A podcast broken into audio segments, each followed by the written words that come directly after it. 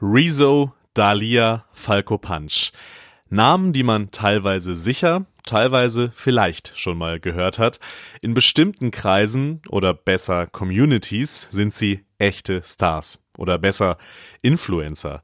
Und auch wenn dieser Begriff oft etwas negativ konnotiert sein mag, sollte man sich doch genauer anschauen, wie sie arbeiten. Denn für etablierte Medienmarken stecken darin spannende Erkenntnisse, wie man junge Zielgruppen erreicht und wie man welche Plattform bespielt. Das sind schließlich wichtige Zukunftsfragen. Und darum geht es jetzt in diesem Podcast. This is Media Now, der Podcast der Medientage München.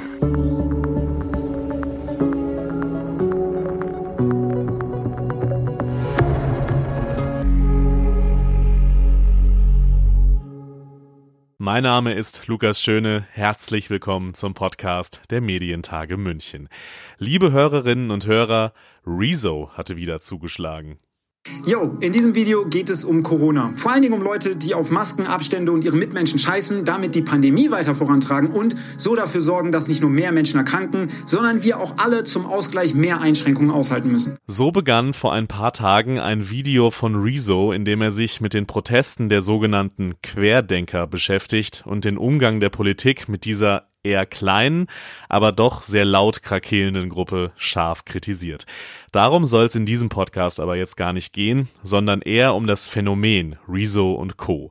Klar, Rezo ist eine Ausnahmeerscheinung und jeder kennt ihn spätestens seit seinem Video Die Zerstörung der CDU, in dem er im Vorfeld der Europawahl 2019 der CDU und anderen Parteien Versagen, vor allem in der Klimapolitik, vorgeworfen hat. Heute sehen wir uns die CDU an, auch ein bisschen SPD und ein bisschen AfD, aber primär sehen wir uns die CDU an. In einem anderen, viel beachteten Video hat er Teile der deutschen Presselandschaft hart kritisiert. Und es eben auch teilweise an Missständen innerhalb der Presseszene liegt. Und diese Missstände sehen wir uns in diesem Video an. Und jetzt eben den Umgang mit den Corona-Leugnern, die sich nicht an die Regeln halten.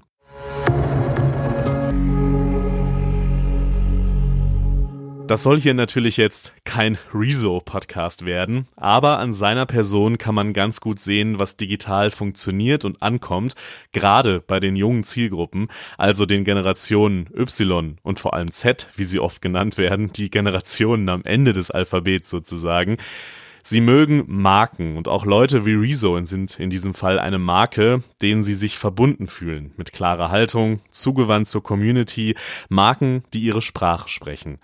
Für Christian Bäsler, President von Complex Networks, einem der wichtigsten Mediennetzwerke der USA für junge Zielgruppen, ist das auch die Zukunft für alle traditionellen Medienanbieter.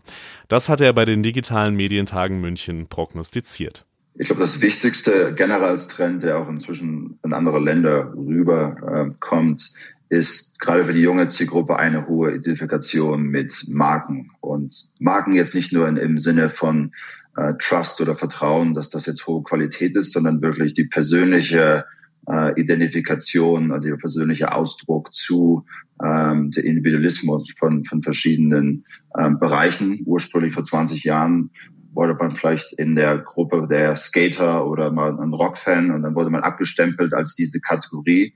Heutzutage ist jede Person sehr stark individuell und jede Marke, die sie als, als Produkt konsumieren, trägt zu dieser Individualität bei. Und das ist ein sehr großer Trend, womit jetzt zum Beispiel viele Unternehmen auch mehr Stellung nehmen müssen zu bestimmten politischen Themen oder zu bestimmten äh, sozialen Themen um darüber dann auch relevant zu bleiben bei der jungen Zielgruppe. Das zweite Thema generell gesehen ist, wie gesagt, das virtuelle Thema, das inzwischen für junge Leute alles, was auf den sozialen Kanälen stattfindet, äh, eine größere Relevanz hat, als das vielleicht im linearen Fernsehen der Fall war und sich viele darüber jetzt auch definieren und dort den richtigen Einstieg zu finden als Medienmarke oder als Konsummarke und darüber authentisch mit der Zielgruppe zu interagieren, äh, ist eines der wichtigsten Punkte, um relevant zu bleiben. Basler beaufsichtigt das Tagesgeschäft von Complex Networks, das sich in den USA zur führenden Stimme der Jugendkultur entwickelt hat. In Deutschland noch nicht ganz so bekannt, aber das wird sich aller Voraussicht nach noch ändern. Das Unternehmen erstellt und vertreibt Originalprogramme mit Premium-Vertriebshändlern, unter anderem auch Netflix und Facebook. Aber nicht nur das. Sie verkaufen auch Produkte, die sie mit ihren Medieninhalten verknüpfen. Ich glaube, es ist wichtig, dass als man als Medienfirma so viel wie möglich in der Wertschätzungskette ähm, partizipiert. Ursprünglich gab es im analogen Bereich keine Attribution. Das heißt, man konnte nicht messen, habe ich jetzt wirklich Dinge verkauft, und äh, damals es vielleicht noch die Telefone, wo man sich einwählen konnte und konnte darüber dann wie bei QVC Dinge bestellen. Heutzutage mit den digitalen Plattformen ist alles so stark integriert, sei es jetzt auf Instagram, wo es inzwischen Instagram-Shops gibt und man als sozialer Kanal direkt Produkte verlinken und verkaufen kann. Das heißt also, die Überschneidung von Kunden und Medieninhalten zu im Commerce wird immer enger. Und es ist sehr wichtig, dass man als Marke, wenn man normalerweise über Werbung das Geld auf der geringsten Ebene verdient hätte und damit Produkte beworben hat, aber nicht am, am Verkauf partizipiert hat, dass man jetzt diese Chance ergreift und wirklich auch an den tats tatsächlichen Umsatz, der durch den Verkauf stattfindet, mit teilnimmt. Beispielgefällig? Bei der Interviewreihe Hot Ones probieren Stars Soßen mit steigenden Schärfegraden und verlieren dabei nach und nach die Fassung und man kann ihnen dann im Video dabei zusehen. Sehenswert. Und Complex Networks hat daraus direkt ein Geschäft gemacht und die Soßen auf den Markt gebracht. Soweit der Blick in die USA. Natürlich ist es auch für die Medienmacher hierzulande ein großes Thema, wie ich die junge Zielgruppe über welche Plattform erreiche. Ein Aspekt dabei, Influencer-Marketing. Also, ich gehe eine Kooperation mit einem bekannten Influencer von YouTube, Instagram oder TikTok ein und verknüpfe ihn dann mit meiner Marke. Das kann, wenn man es richtig macht, Reichweite einbringen, aber nicht nur das, wie Sebastian Romanus, Geschäftsführer von Studio 71, dem Digitalstudio und Multiplattformnetzwerk der Pro7 Sat1 Group festhält. Natürlich ging es und geht es auch immer noch um Reichweiten die Intention aber als Werbung treibender mit Influencern oder Creators zusammenzuarbeiten, geht aber deutlich über das hinaus. Aber am Ende des Tages geht es unserer Meinung nach sehr, sehr stark um Relevanz in einer Community, die ich für mich als Marke aufbauen möchte und dort eben dann auch mit Creators gemeinsam kooperiere. Es geht um die Kontinuität, Inhalte zu veröffentlichen und am Ende des Tages natürlich darum, ähm, Entertainment einer gewissen Zuseherschaft oder Usergruppe zu bieten. Es geht also um eine bestimmte Community, die erreicht werden soll. Und das ist auch ein Grund, warum Tobias Schiewek, CEO von Divimove, auch so seine eigene Meinung zu Begriffen wie Influencer Marketing oder Generation Z hat glaube, ich habe in den 18 Monaten nicht zehnmal das Wort Influencer Marketing benutzt. Also wir müssen ja nicht mehr rausgehen hier und erklären, du musst das jetzt machen. Ja? Und die, die rausgehen, das Wort benutzen, sage ich jetzt mal so ketzerisch, das vielleicht auch gar nicht unbedingt das, was wir heute noch machen, weil wenn die, die Umwelt verändert hat, haben wir das eben auch gemacht. Wir gehen viel mehr darauf zu sagen, das ist eben das, was ich vorhin meinte, das sind äh, ja, like-minded people, kannst du eigentlich sagen. Ja, wenn ich mein Abi raushängen lassen will, dann sage ich plattformagnostische Wertesysteme. Und darum geht's ja. Ne? Ich möchte mit Leuten äh, zusammen eine Geschichte erleben, die für, für eine Lebensidee stehen oder eine Weltanschauung stehen, die ich teile. Und da gehe ich eben hin. Und deswegen werde ich auch so allergisch, wenn ich jetzt immer so Gen Z oder Gen Y Sachen sehe. Das ist für mich wie ein Horoskop lesen. Das halt albern, ja. Nur weil die Leute alle 1996 geboren sind, mögen sie keine Erdbeeren. Das ist was ganz anderes. Und ein 60-jähriger Skater hat vielleicht mit einem 16-jährigen Skater mehr gemeinsam als die Leute, die gleichzeitig auf derselben Plattform unterwegs sind. Wahrscheinlich muss man, je nachdem, was für Angebote man auch hat, beide Ideen mitdenken. Die große, globalere einer Generation Z zum Beispiel und dann die kleineren, bestimmten Communities, die sich teilweise dann natürlich sehr unterscheiden. Das ist eine Herausforderung für Medienmacher bei der Frage, wie erreiche ich die jungen Zielgruppen. Eine weitere, die damit natürlich auch zusammenhängt, ist die Frage, wo erreiche ich die Zielgruppe überhaupt? Wo bewegt und informiert sie sich? Professor Uwe Hasenbrink vom Leibniz Institut für Medienforschung untersucht unter anderem diese Fragestellung in einer Studie, die nächstes Jahr erscheinen wird. Er hatte ein Beispiel einer Befragung dabei bei den Medientagen, in der der befragte Jugendliche angab, dass er sich vor allem im Chat des Online-Rollenspiels World of Warcraft informiere und austausche. Das heißt, die entscheidende Adresse, die entscheid das entscheidende Ziel, das entscheidende Medium ist eher eine Gruppe, von der, die ich kenne und von der ich weiß, wo ich sie treffe und wo ein sozialer Kontext besteht, in dem ich mit dieser Gruppe gut sprechen kann. sodass es selber für mich von Bedeutung ist. Das steckt dahinter. Äh, das Beispiel ist insofern sicherlich irritierend weil wir aus unserer Denkweise niemals auf den Gedanken gekommen wären, dass das eine relevante Informationsquelle ist. Wenn man drüber nachdenkt, fällt einem allerdings auf, warum eigentlich nicht? Ein Ort, wo Menschen sind, denen ich vertraue, dass sie ähnliche Interessen haben wie ich vielleicht, mit denen ich darüber sprechen kann, was so gerade los ist, die möglicherweise auch unterschiedliche Interessen haben und so, dass der eine über dieses Thema, der andere über jenes Thema, über die kriege ich in einem kleinen, in einer kleinen Zusammenfassung berichtet, was im Moment für meine Gruppe relevant ist. Diese Studie, die Professor Hasenbrink da anspricht, ist übrigens Teil des Projekts Hashtag Use the News, das die DPA mit anderen Partnern ins Leben gerufen hat. Dabei wollen sie mehr über die sich stark verändernde Nachrichtennutzung herausfinden.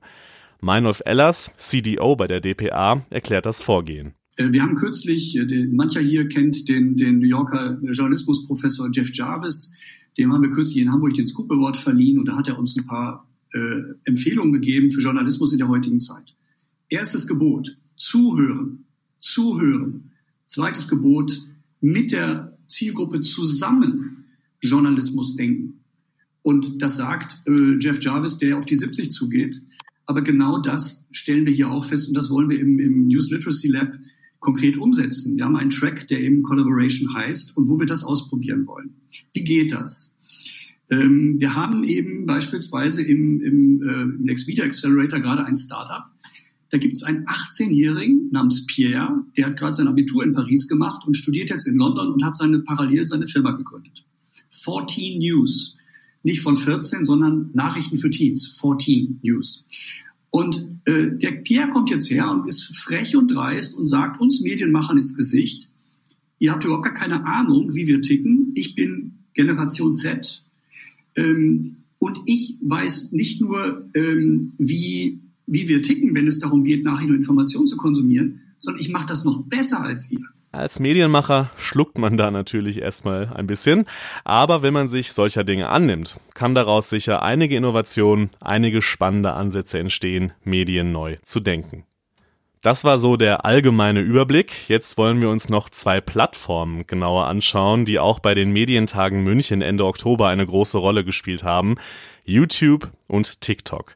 Gerade auf YouTube gibt es ja längst einige Formate von etablierten Medienmarken. Auch der Stern ist dabei mit seiner Diskuthek. Da kommen zum Beispiel zwei PolitikerInnen zusammen, um auf ungewöhnliche Art und Weise über Themen zu sprechen.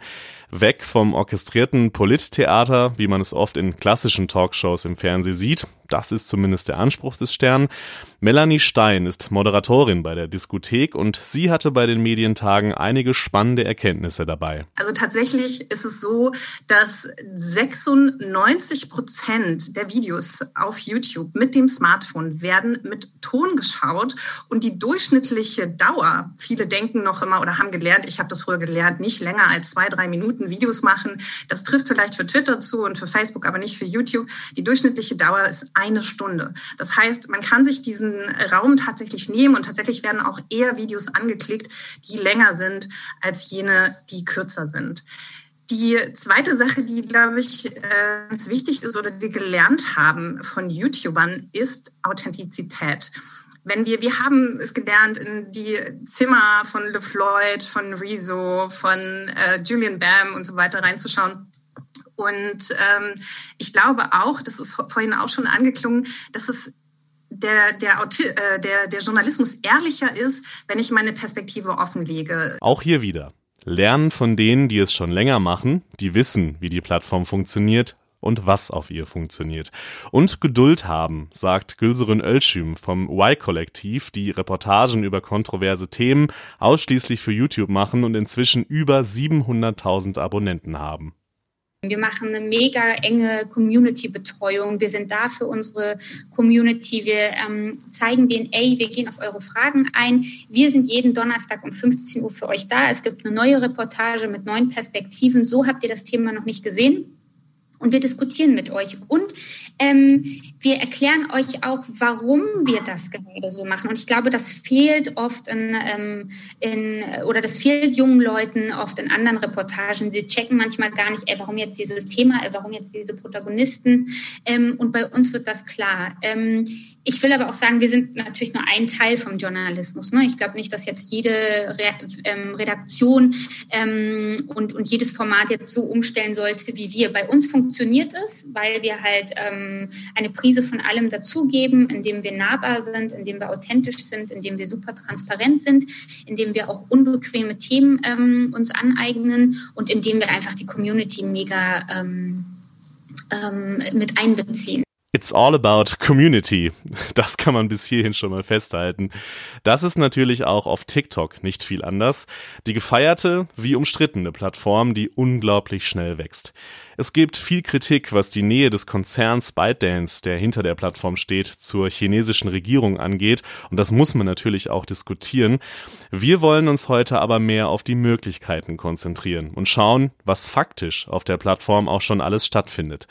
Falco Punch ist mit knapp 10 Millionen Followern der reichweitenstärkste TikToker in Deutschland und er hat bei den Medientagen mal erklärt, was TikTok eigentlich ausmacht aus seiner Sicht. Ähm, der Reiz von TikTok selbst ist meiner Meinung nach ähm, es gibt kein, es gibt irgendwie kein Limit. Ähm, Videos ist was anderes als Bilder beispielsweise. Bilder guckst du dir einmal kurz an, aber Videoform hast du hast die Möglichkeit einfach alles in der Videoform zu packen in so kurzer Zeit. Und der Reiz ist daran, dass du halt mehr Bilder hast und in der Generation Z ist das vor allen Dingen sehr wichtig, schnell snackable zu machen und vor allem viele Bilder kriegen halt die junge Generation sowieso sehr, sehr schnell verarbeitet. Und wenn das halt alles in so ein 15-Sekunden-Paket in einem Video drin ist, ist es immer halt ein Reiz, ähm, mhm. da länger dran zu bleiben und vor allen Dingen mehr Bilder zu sehen in dem Moment. TikTok bedient also mit der Art, wie es aufgebaut ist, ideal die Bedürfnisse der jungen Zielgruppe. Ein anderer junger TikTok-Kenner ist Charles Barr, ein wirklich spannender Mensch der Branche. Der hat nämlich schon mit 15 seine erste Digitalagentur gegründet, danach dann Unternehmen wie McDonald's und die Bahn beraten und ist jetzt 18 und inzwischen als Brand Partnership Manager für den deutschen Raum tätig bei TikTok. Mich haben vor, vor allem zwei Dinge an TikTok ziemlich überrascht. Auf der einen Seite ist es das unglaubliche Wachstum. Also wir haben aktuell über 100 Millionen Nutzer und Nutzerinnen ähm, in Europa, die äh, dort eben monatlich aktiv sind. Und auf der anderen Seite eben die unfassbare Diversität. Also ich glaube, Falco ist nur ein gutes Beispiel dafür, ähm, wie viele verschiedene und auch talentierte Creator und Creatorinnen wir auf der Plattform mhm. haben. Und das geht wirklich von äh, tatsächlich einem 71-jährigen Politiker über äh, eben die sogenannten Transition-Videos auf TikTok äh, bis hin zu tatsächlich einem Anwalt und Co. Ähm, also tatsächlich finde ich super spannend, wie viele Nutzer und Nutzerinnen eben auf der Plattform auch selbst Inhalte kreieren. Ne? Mhm. Also aus meiner Sicht ist, äh, aus meiner persönlichen Wahrnehmung zumindest, ist die Zahl viel, viel größer an Menschen, die tatsächlich Lust haben, gerade im Bereich der Generation Z und der Millennials, die eben unsere Hauptzielgruppe sind, ähm, ja, hier ein Teil dessen zu werden, eben zu interagieren und auch eigene Videos äh, mit zu erstellen und das eben zu Themen, die total vielfältig sein können. Da steckt also viel drin, auch für die traditionellen Medienanbieter. Gerade wenn man sich das rasante Wachstum der Plattform in Europa anschaut, Charles Barr hat es angesprochen. Dunja Hayali, die das Gespräch mit den beiden geführt hat, hatte da auch gleich noch eine Frage an Falco Punch. Eine Kooperation mit dem ZDF, wann würde die für dich Sinn ergeben? Kommt auch darauf an, was, äh, also was die Kooperation beinhaltet. Aber es wäre für mich gar kein Problem, weil eigentlich kann man mit allem irgendwie Content produzieren. Content geht immer. Sehr schön. Wir dürfen also gespannt sein, was sich da noch tun wird. Am Ende bleibt festzuhalten, dass all diese Themen, die wir in dieser Folge besprochen haben, so unglaublich vielfältig sind. Generation Z, wie erreiche ich die? Was ist das überhaupt? Wie erreiche ich bestimmte Communities? Wie denke ich aus der Sicht der jungen Nutzer? Wie bespiele ich welche Plattform? Von wem kann ich dabei auch lernen? Wie stelle ich mich als Marke auf? Wie viel Haltung darf und muss ich zeigen? Und, und, und. Ich hoffe, diese Folge konnte einen kleinen Überblick über diese Herausforderungen und Fragen geben und wir werden sehen, was sich da in Zukunft noch alles tun wird. Denn eines ist sicher, es sind Fragen, die essentiell sind für die Zukunft der Medienlandschaft.